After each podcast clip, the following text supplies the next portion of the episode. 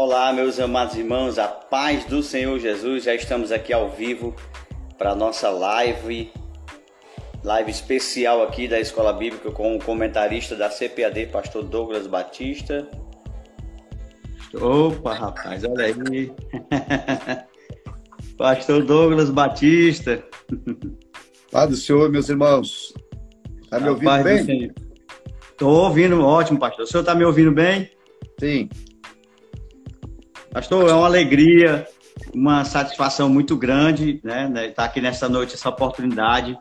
Agradecer a Deus em primeiro lugar por essa oportunidade e também pela sua humildade, pastor, a sua disponibilidade ali de me atender, né, quando eu mandei a mensagem no Instagram.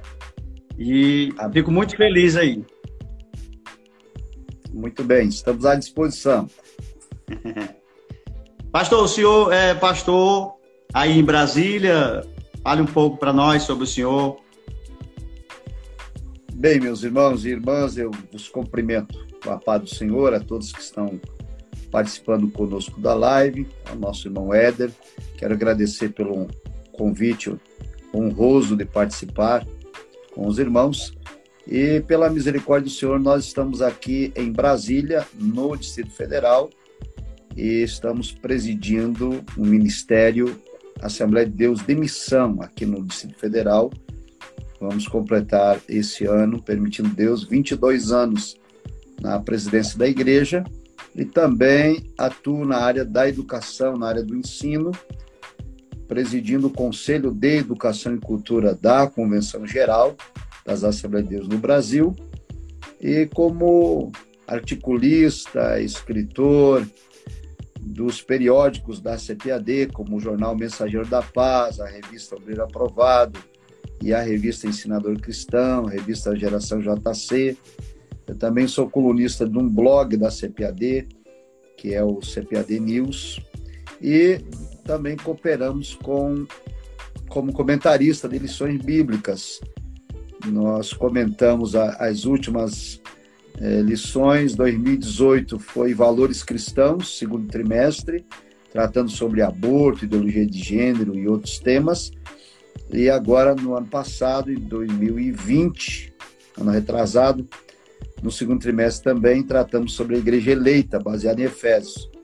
E agora, nesse ano 2022, fazendo a abertura do primeiro trimestre e do novo currículo da CPAD, estamos trabalhando com o tema A Supremacia das Escrituras, como os irmãos têm conhecimento. Muito bem, pastor. É, na verdade, o currículo do senhor é muito grande, né? Estava olhando. Se fosse para ler aqui, a gente ia levar um tempo. E graças a Deus por isso, né? Que Deus tem levantado homens de Deus como o senhor, né? teólogos da nossa igreja, Assembleia de Deus. É, teologia pentecostal é muito importante ter pessoas da sua envergadura para contribuir para nós pentecostais e para o povo brasileiro, né? Amém. Pastor, eu queria iniciar é, fazendo a seguinte pergunta. Ah, o tema a supremacia da escritura. Como que surgiu ah, esse tema? Como que surge o tema para ser abordado na escola bíblica? Como que surgiu esse tema? Certo. A, a CPAD ela realiza a cada sete anos uma reformulação do seu currículo, de modo que esse currículo sofre uma contextualização em relação à realidade em que a igreja se encontra no momento.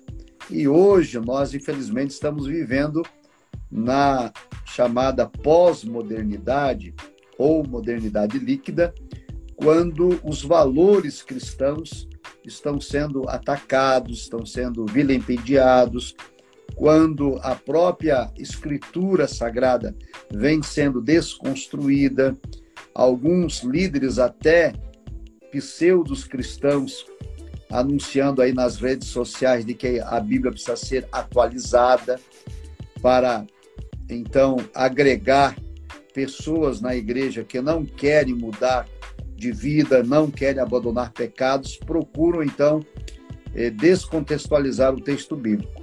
E é desse modo que surgiu o tema para contra-atacar essas ideologias anticristãs que desconstrói os valores cristãos, que desconstrói a fé cristã, que atacam a Bíblia Sagrada, que ensinam que ela precisa ser reinterpretada, ressignificada e atualizada.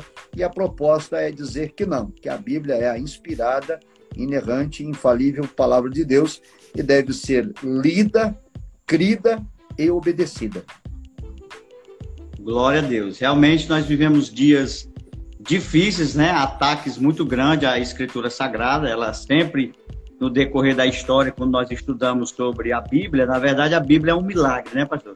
Ela ter chegado até nós, ela passou por muitos intempéries, né? Por muitos desafios e sempre é, houve homens que quiseram combater a, a mensagem de Deus, tentar menosprezar a mensagem do Evangelho. Pastor, hoje nós temos muitas versões de Bíblias aí no mercado, né? Nós temos muitas Bíblias sendo divulgadas, hoje a facilidade para a gente ter acesso à Bíblia é muito grande. E nós sabemos que há vários tipos de versões bíblicas. Existe alguma Bíblia no mercado que o senhor não indicaria para alguém que está iniciando a leitura bíblica? Tem algumas versão da Bíblia aí em português nas prateleiras, pastor, que não é recomendável adquirir elas? É, certamente nós estamos vivendo, ao mesmo tempo de um ataque às escrituras, nós temos uma, uma proliferação de edições e de versões da Bíblia. Algumas são muito boas e nos ajudam a, a compreender melhor o texto, mas outras são extremamente perigosas então, faria aqui uma referência, por exemplo, à chamada TNM, que é Tradução do Novo Mundo. Essa tradução ela é eivada de erros, ela é cheia de heresias, ela é a Bíblia oficial adotada pelas testemunhas de Jeová. Porque as testemunhas de Jeová, por exemplo, não creem que Jesus seja Deus. E então para eles, Jesus é o arcanjo Miguel, mas não é Deus. E eles precisam, então, adulterar o texto bíblico para retirar todas as passagens que atestam que Jesus é o Filho de Deus encarnado. A tradução do Novo Mundo, portanto, é a mais prejudicial de todas elas. Eu sei que tem muito crente que gosta de ler, por exemplo, a, a Bíblia na linguagem de hoje, ou a nova tradução na linguagem de hoje, que ajudam sim no entendimento. Porém, é preciso tomar cuidado, porque essas versões elas não são traduções, elas são interpretações, e é coisa diferente. Uma coisa é eu ter o texto traduzido e ter ali nota de rodapé, onde o editor dá a interpretação. E outra coisa é eu ter a interpretação diretamente do texto. Então, existem alguns problemas. Mas se tomar um cuidado, é, é possível ler a Bíblia na linguagem de hoje sem problemas. Mas a TNM realmente é a mais prejudicial de todas, na minha opinião. Ok. E aí já vai é, é, de, de, encontro com, com o tema da primeira lição, né, pastor? Onde trata sobre a autoridade da Bíblia, né? Exato. É, tem um, tem um, um um irmão aí colocando, e é importante destacar que hoje tem, existem as Bíblias inclusivas, né? Que são as Bíblias adotadas pelo movimento LGBT, LGBTQ, movimentos marxistas, e eles procuram, então, reinterpretar o texto. Então, essas versões todas são sempre perigosas. E por isso, nós estamos reiterando nas lições a autoridade do texto bíblico mas a autoridade do texto que foi por Deus revelado, e não o que o homem pretende que a Bíblia seja. Verdade. Pastor, hoje nós vivemos é, um período onde surgiu muitos tipos de pregadores, né?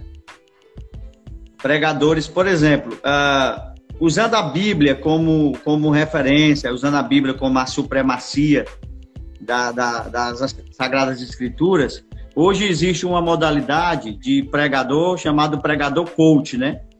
E o coach, ele tem por objetivo maior, vamos dizer assim, motivar a pessoa, é, estimular o lado melhor da pessoa, a questão do ego, trabalhar a questão do ego, tratando-se da supremacia das escrituras. É, tem como ter coerência a, a pregação bíblica? A Bíblia realmente ela vai exaltar o homem, ela vai ou ela vai confrontar o homem? O pregador coach é, tem base bíblica nas escrituras para você exercer essa pregação? É, base bíblica não existe, porque a mensagem do evangelho é uma mensagem de confronto do ser humano, uma mensagem de arrependimento, uma mensagem de reconhecimento de falhas, de erros, de confissão de pecados, de uma vida nova. E essa mensagem coach é uma mensagem de autoajuda, em que as pessoas não são confrontadas com seus pecados e são estimuladas a ter uma vida plena e vitoriosa apenas no campo material, financeiro, acadêmico, social e não na vida espiritual. Então, infelizmente, é uma nova roupagem aí da teologia da prosperidade. Pastor, na lição de número 3 da nossa revista, que nós estamos estudando, que o senhor é o comentarista, ela fala sobre a inerrância da Bíblia, né? Agora há pouco o senhor falou sobre teólogos liberais né, no nosso país que dizem que a Bíblia precisa ser atualizada. E existe termos ali, por exemplo, que foi usado por Paulo na igreja de Corinto, que não que não se encaixa mais na nossa realidade, do nosso dia a dia de hoje e que esses termos precisam ser mudados. Inclusive, pastor, alguns termos, né, que vai de confronto com a questão da sexualidade. Aí a lição de número 3 fala sobre a inerrância, né? Que a Bíblia não tem erro, do jeito que ela foi revelada é aquilo que Deus quis que fosse revelado. O senhor pode falar sobre essa questão de que a Bíblia precisa ser atualizada para os nossos dias? Ok. Infelizmente, essa essa nova teologia chamada teologia liberal ou teologia progressista, ou também chamada teologia pós-moderna, é uma, uma teologia que estabeleceu graus de inerrância na Bíblia. Ou seja, para eles, a Bíblia não é inerrante na sua totalidade. Eles dizem que a Bíblia só é inerrante no que diz respeito às questões de ordem espiritual, mas que ela contém erros na ordem geográfica, cultural, histórica e científica, de modo que é preciso que o intérprete separe um evento de outro evento. Mas nós discordamos plenamente desta heresia, porque as escrituras mesmo asseveram que a palavra de Deus é de origem divina nós temos o texto de 2 de Pedro 1, 21, onde claramente o texto afirma que a Bíblia foi inspirada, os homens de Deus foram inspirados pelo Espírito Santo, ela não é de particular interpretação. 2 Timóteo 3,16, quando Paulo escreve que a Escritura é divinamente inspirada, portanto, a autoria da Bíblia é divina e Deus, que é o autor da Bíblia, não erra e também não falha. Ora, se o autor da Bíblia não erra e também não falha, significa dizer que a Bíblia é inerrante e ela é infalível. Ela não falha naquilo que ela promete e ela não erra naquilo que ela ensina. Portanto, quando se fala em atualizar a Bíblia, se comete pecado contra Deus, ofensa contra a autoridade da Bíblia e desencaminha as pessoas e as conduz para o caminho de perdição. Isso é uma afronta ao próprio Deus, né, pastor? Que inspirou a escritura, né? Com certeza, é. É uma afronta diretamente ao autor das escrituras, que é Deus. Quando a pessoa quer atualizar o texto, sempre, quando a pessoa quer atualizar o texto, ela está procurando de alguma maneira, justificar seu erro, seu pecado, sua vida errada e não aceita, então, mudar de vida, não quer se converter, não quer abandonar, então vai à Bíblia procurar algum texto que possa dar a ele alento para continuar no seu erro, mas não pode encontrar. porque a Escritura condena todo tipo de erro e prática de pecado. Só existe um meio de salvação que o Senhor próprio instituiu, que é o arrependimento e fé em Cristo Jesus. Verdade, glória a Deus. Pastor, na sequência, o senhor trabalha sobre a estrutura da Bíblia. Hoje em dia tem as pessoas que têm dúvidas, né? Porque, por exemplo, a Bíblia da Igreja Católica é uma Bíblia que tem mais livro do que a Bíblia que a gente tem. E algumas pessoas têm dúvida, né? Se esses livros que estão lá a mais, eles são canônicos ou não, se eles foram reconhecidos como sagrados. Como o senhor pode é, nos explicar essa questão dessa diferença na estrutura, na classificação dos livros na Bíblia? Certo. É, é o seguinte, nossa Bíblia, ela contém 66 livros. A Igreja Católica, ela possui sete livros a mais, todos no Antigo Testamento. Esses livros foram inseridos pela Igreja Católica em 1551, no Concílio de Trento. Até então, eles não faziam parte dos livros canônicos. Os judeus nunca reconheceram esses livros como inspirados ou reconhecidos ou autorizados. Porém, com a reforma protestante, por exemplo, criticava-se muito a Igreja Católica pelo ensino de oração aos mortos, uma vez que a Bíblia condena a oração aos mortos. Mas existe um livro apócrifo chamado Macabeus que ensina a orar pelos mortos. Então, a Igreja Católica, para manter o dogma e não reconhecer o erro, eles inseriram o livro de Macabeus 1 e 2 para manter a heresia. E assim são os demais livros, Tobias, Judite, cheios de erros, cheios de heresias, cheios de falhas, que jamais foram reconhecidos como canônicos pelos judeus, mas que a Igreja Católica precisou inserir no cânon dela para poder manter o dogma do catolicismo. Essa é a razão pela qual existem diferenças, então, no número de livros do Antigo Testamento. E eles ainda fizeram acréscimo, né, pastor? Daniel, no livro de Esther, tem, eles fizeram um acréscimo, não foi? Sim, tem acréscimo Daniel, tem é, Bel e o Dragão, tem, tem acréscimo de Esther. E, infelizmente, são todos livros heréticos, jamais reconhecidos né, pelo cano judaico, que é o cano que nós usamos do Antigo Testamento. Pastor, se eles, se esses livros eles nunca fizeram parte do cano, né, eles nunca foram reconhecidos como inspirados, em que momento aí da história é, eles surgiram esses livros? Esses livros eles foram escritos naquele período chamado interbíblico. Se são os 400 anos de silêncio em que Deus não não falou com o homem.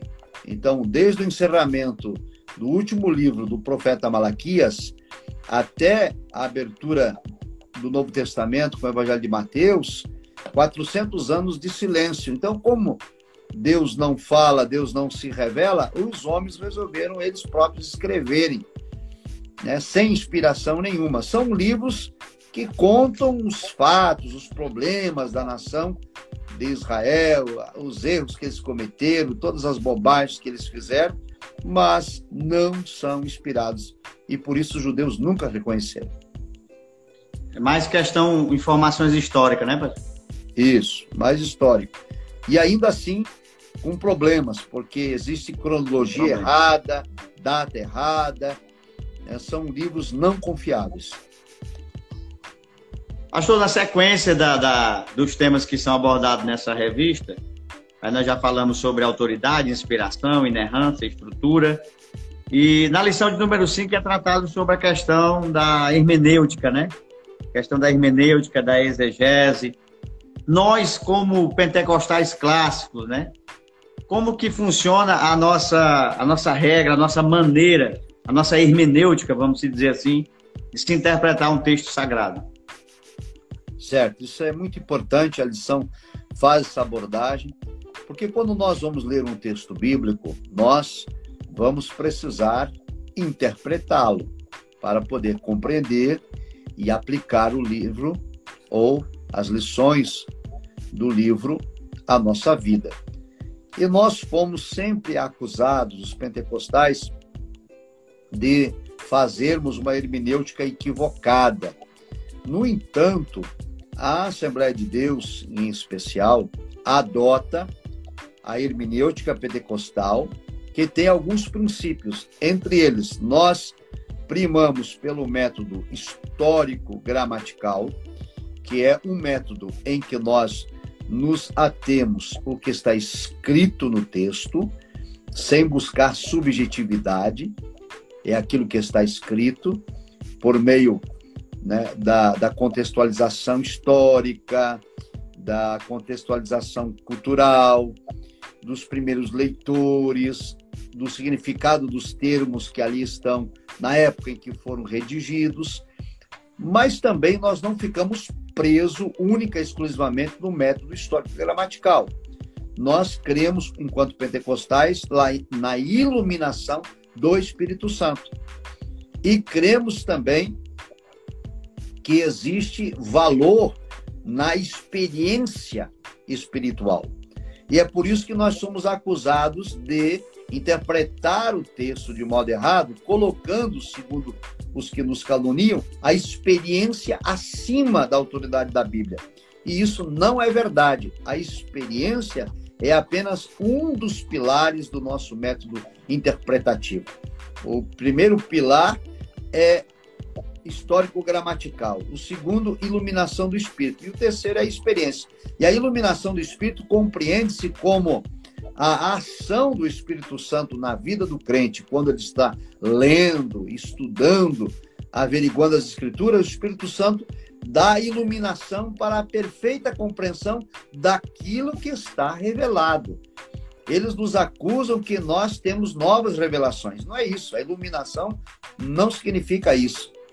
Eu sei que existem pessoas que dizem que receberam né, a iluminação do Espírito Santo, a revelação assim assada, totalmente contrária à Bíblia Sagrada. E aí já é heresia, já é meninice, já é infantilidade de quem não tem compromisso com a palavra. Mas aquele comprometido com a verdade, ele vai deixar o Espírito Santo iluminar, mas o Espírito Santo só vai iluminar o que já está revelado na Bíblia. Não vai aparecer nenhuma outra novidade. Mas sempre aparece de vez em quando alguém, né, é, reivindicando isso. Aí tem livros escritos, a divina revelação do inferno, a divina revelação do céu, e vende como água. E é heresia. A, a divina revelação do céu e do inferno já está na Bíblia Sagrada. Não precisa de nenhuma outra. E a experiência, igualmente, a experiência que nós temos, eu não posso ir na Bíblia para buscar uma comprovação da experiência que eu tenho. É o contrário, é a Bíblia que autentica a minha experiência e não a minha experiência que autentica a Bíblia. Qualquer experiência que o cristão venha a ter de ordem espiritual, na sua comunhão com Deus, com o mundo espiritual, precisa ter o aval das Escrituras, senão a experiência não tem validade. E, e esse é o pressuposto que nós usamos e nós discordamos, então, da hermenêutica que interpreta o texto na subjetividade, que interpreta o texto de acordo com a vontade do leitor. Nós interpretamos o texto de acordo com a intenção do seu autor e não com aquilo que nós desejássemos que o texto dissesse. Verdade. Aí já, aí já linka com a, com a próxima temática abordada na revista, e a Bíblia ela é o guia, né, para a vida do, do cristão. Então, a própria Bíblia ela é o guia, né, pastor? Então, você não pode ter o seu pressuposto, o seu entendimento que seja fora daquilo que a Bíblia autentica, né? Exatamente. É um texto que nós conhecemos muito do salmista, o Salmo 119, o verso 5, ele diz: Lâmpada para os meus pés é a tua palavra, e luz para o meu caminho. Então, a palavra de Deus, ela é a nossa bússola, ela é o nosso guia. A nossa declaração de fé das Assembleias de Deus, no artigo de número 1, diz: cremos na inspiração, né? cremos na que a Bíblia Sagrada é inspirada, que ela é inerrante, que ela é infalível, que a inspiração é verbal e é plenária, única regra de fé e prática para o viver diário do cristão. Então, ela me dá orientação para o meu viver. E eu sempre costumo dizer aos alunos, de modo especial, de que nesse critério o cristão não pode achar ou pensar. Ele tem o parecer da palavra de Deus. Porque tem muita gente que diz, ah, mas eu, eu penso assim, eu penso assado, eu acho assim, eu acho daquele jeito. Você não tem que achar nem pensar em nada no que diz respeito às verdades reveladas. Você tem o parecer da palavra. É assim que a Bíblia diz, é assim que eu devo obedecer. Por isso, nós insistimos no trimestre de que o aluno, o leitor da Bíblia, ele não deve ser apenas alguém que tem informação bíblica, mas, sobretudo, alguém que possa colocar em prática a palavra. O que disse o apóstolo Tiago: não sede apenas ouvintes, mas praticantes. E aí e é interessante que o nosso papo aqui está pegando todas as temáticas naturalmente aqui da revista, né, pastor? Porque aí o senhor já, já linkou na lição de número 7, onde fala que a Bíblia transforma as pessoas, né? Exatamente. Esse é um ponto importante que é tratado na revista, porque como nós somos pentecostais, é natural que a nossa teologia pentecostal enfoque algumas temáticas, como o batismo no Espírito Santo, como falar em outras línguas, que é, inclusive é objeto de uma lição mais adiante. Porém, é, essa lição trata dessa transformação do caráter do cristão. E o caráter do cristão ele é evidenciado por uma obra do Espírito Santo na nossa vida que produz o fruto do Espírito: o amor, a, a alegria, a bondade, a fé, a benignidade, é, é, o domínio próprio, dentre outros. Porque se a pessoa vem ao Evangelho e não tem transformação de vida, significa dizer que não se converteu, que não experimentou o novo nascimento e que ainda está perdido. Essa transformação ela precisa ser notada. O apóstolo Paulo, quando escreve aos Efésios, ele diz: aquele que furtava, não furte mais. Quem adulterava, não adultera mais. Quem mentia, não mente mais. É uma nova vida. A Escritura diz: as coisas velhas passaram, tudo se fez novo. Agora nós somos uma nova criatura. Tudo foi transformado. E é importante, então, que a mensagem do evangelho seja pregada de modo genuíno. Por isso que essa, essa teologia coach, essa pregação coach não transforma a vida de ninguém, porque ela não prega o evangelho. O evangelho, quando pregado genuinamente, ele confronta as pessoas, o Espírito Santo se manifesta, convence a pessoa do pecado, da justiça e do juízo e a vida dela é transformada. Esse é o propósito, né, pastor? Então não pode estudar a Bíblia só meramente para ter informação intelectual ou ter um conhecimento técnico, né, teológico. Se isso não descer ao coração e não transformar, né, pastor, não confrontar, para que ele seja uma pessoa parecida com Cristo, aí ele vai estar tá meramente tendo informações técnicas, né, ou racionais sobre a Bíblia Sagrada. É verdade. Infelizmente tem muita gente que conhece a Bíblia, conhece a doutrina, frequenta a igreja, é até membro da igreja, mas não pratica a palavra. E Cristo disse: aquele que escuta as minhas palavras e não a executa, ele disse isso lá no finalzinho do Sermão do Monte, em Mateus capítulo 7. Ele disse: é como alguém que constrói a casa na areia. Um dia vai cair e grande será a sua queda.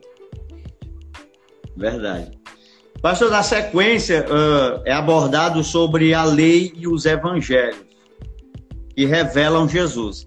E é muito interessante, pastor, porque hoje nós temos aí até em TV aberta, em muitos canais no Brasil, igrejas que valorizam demais né, a questão da lei e dizem que nós cristãos devemos guardar o sábado.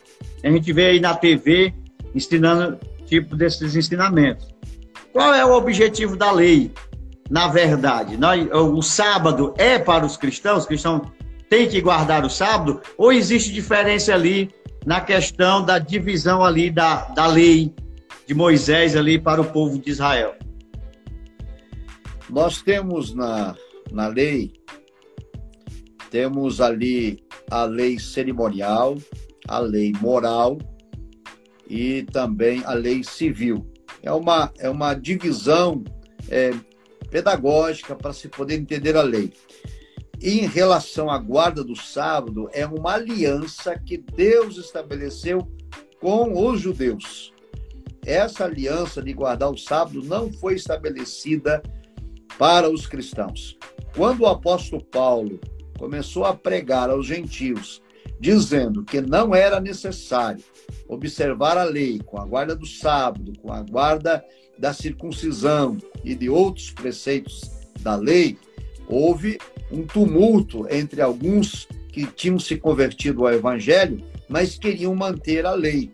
Tanto é que foi realizado um concílio, está registrado no livro de Atos dos Apóstolos, capítulo 15, o concílio de Jerusalém, que foi realizado por volta do ano 49 da era cristã, e lá os apóstolos reunidos, apóstolo Tiago, apóstolo Pedro, apóstolo Paulo e, e todos os demais, foram orientados pelo Espírito Santo a ensinar os gentios que não precisavam guardar a lei, nem o sábado, nem a circuncisão, nem as luas novas, nada disso. Isso hoje chama-se de prática judaizante, que infelizmente adentra em algumas de nossas igrejas, inclusive.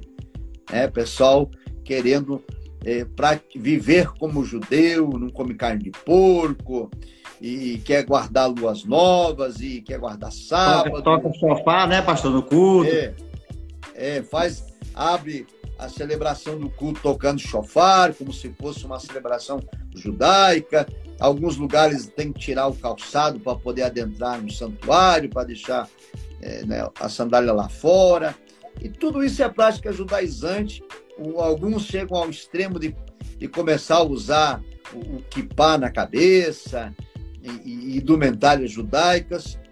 Isso tudo é prática judaizante que invalida a cruz de Cristo.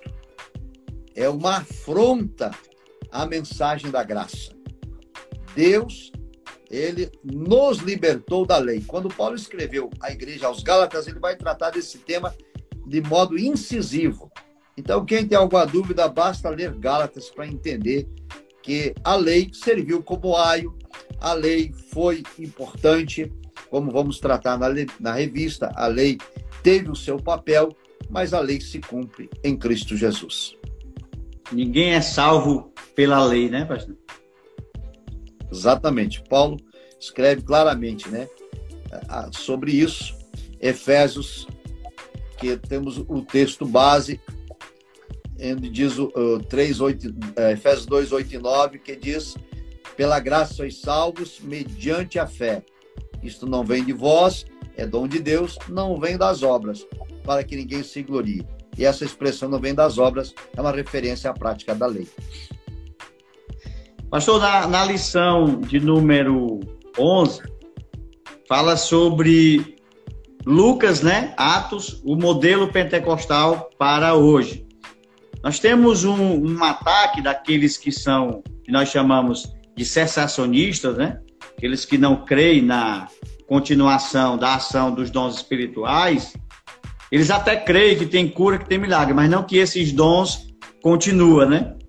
E, eles costumam dizer, pastor, que essa, por exemplo, em relação ao batismo com o Espírito Santo, na evidência de falar em línguas, eu já vi um deles falando em live, muito famoso no Brasil, ele disse que aquilo ali foi apenas um momento de transição da igreja ali primitiva, foi uma transição histórica, mas que ali aconteceram esse, esse o falar em língua, o batismo com o Espírito Santo, mas depois que fecha-se o cano do Novo Testamento, segundo eles, que tem essa transição, é apenas uma informação histórica de um momento de transição da igreja. Que isso não tem continuidade hoje. O senhor pode falar sobre esse ponto de vista dele em relação a isso? É, em primeiro lugar, é, é preciso dizer que essa teoria do cessacionismo, eles precisam fazer um malabarismo hermenêutico para poder é, ensinar isso nas suas igrejas. Nenhuma hermenêutica séria, nenhuma exegese comprometida com a verdade concorda com essa interpretação totalmente equivocada que eles fazem. Eles dizem, usando o texto lá de 1 Coríntios capítulo 13, quando Paulo disse, olha, quando vier o que é perfeito, então cessarão as línguas, cessarão as profecias. Eles dizem que essa é uma expressão, quando vier o que é perfeito, é uma expressão de quando tiver completado o cano bíblico. É uma forçação de barra extremamente ridícula.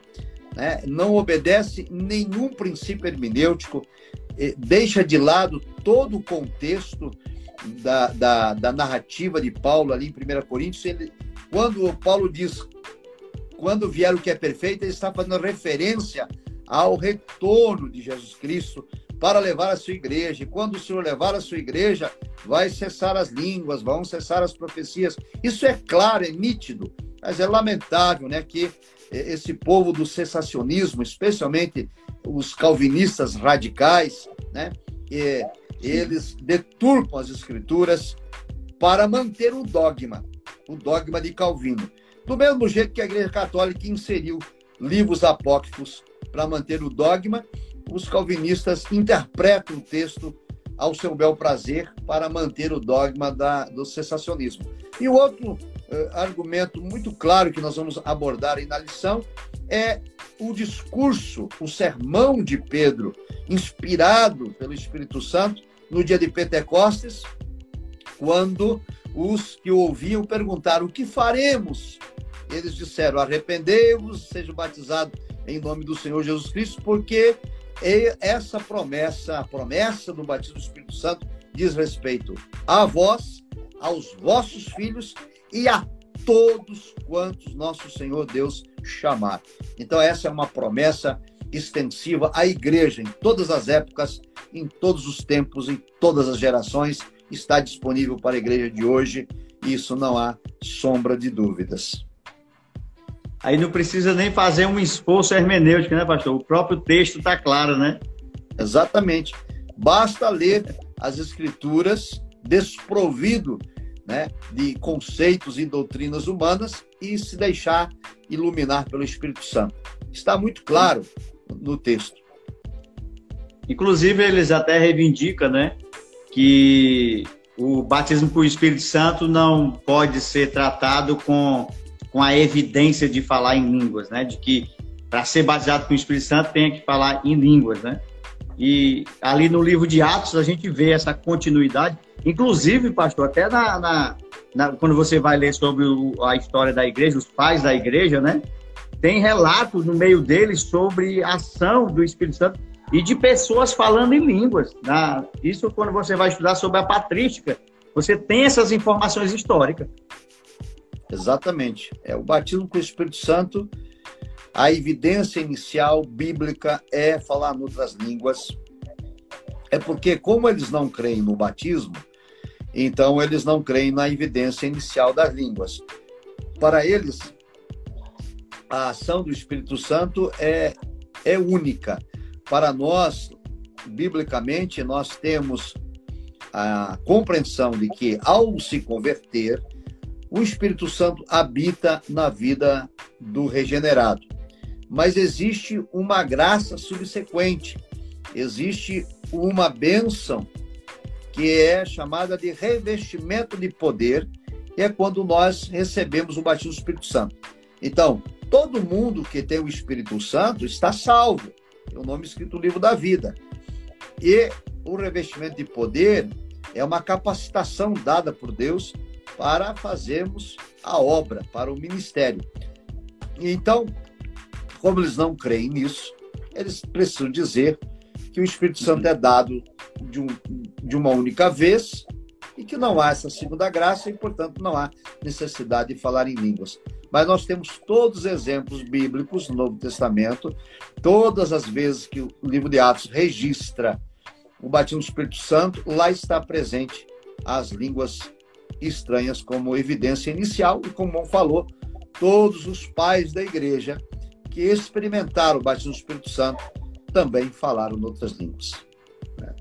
Então tem comprovação bíblica, histórica e teológica, né, pastor? Suficiente. Com certeza. E até um perigo, viu, pastor? Às vezes eu até observo, eu como jovem, é um perigo porque muitos da, deles, a literatura deles tem entrado no nosso meio, né, dos jovens pentecostais e tem acabado dificultando aí dos jovens crerem na, na, no batismo, nos dons espirituais, porque eles estão muito acessíveis a esse povo, né? Inclusive, tem até igrejas nossas que às vezes convida, né, pessoas que não dotam da nossa teologia, não creem que nem a gente, e muitas vezes está nos altares das nossas igrejas pregando o evangelho.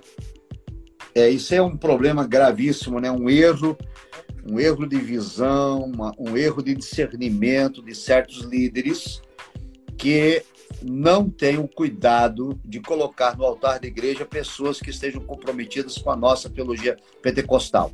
Muitos desses líderes convidam tais pessoas porque elas têm uma certa fama e conseguem juntar multidões. Mas isso vai trazer prejuízo sério para esse pastor que faz assim e para a igreja que ele lidera, porque vai ter uma igreja doente, uma igreja que vai ter dificuldades com a doutrina pentecostal.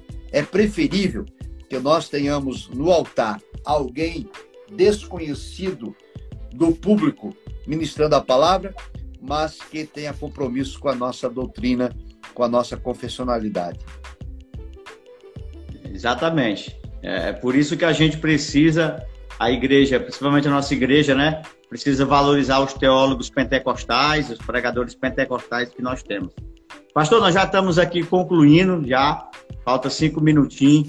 Queria uhum. agradecer o senhor pela, pela sua gentileza, a sua humildade ter disponibilizado. Nós tivemos uma queda, né? Algumas quedas aqui na live, mas no mais a gente conseguiu aqui abordar bastante, né?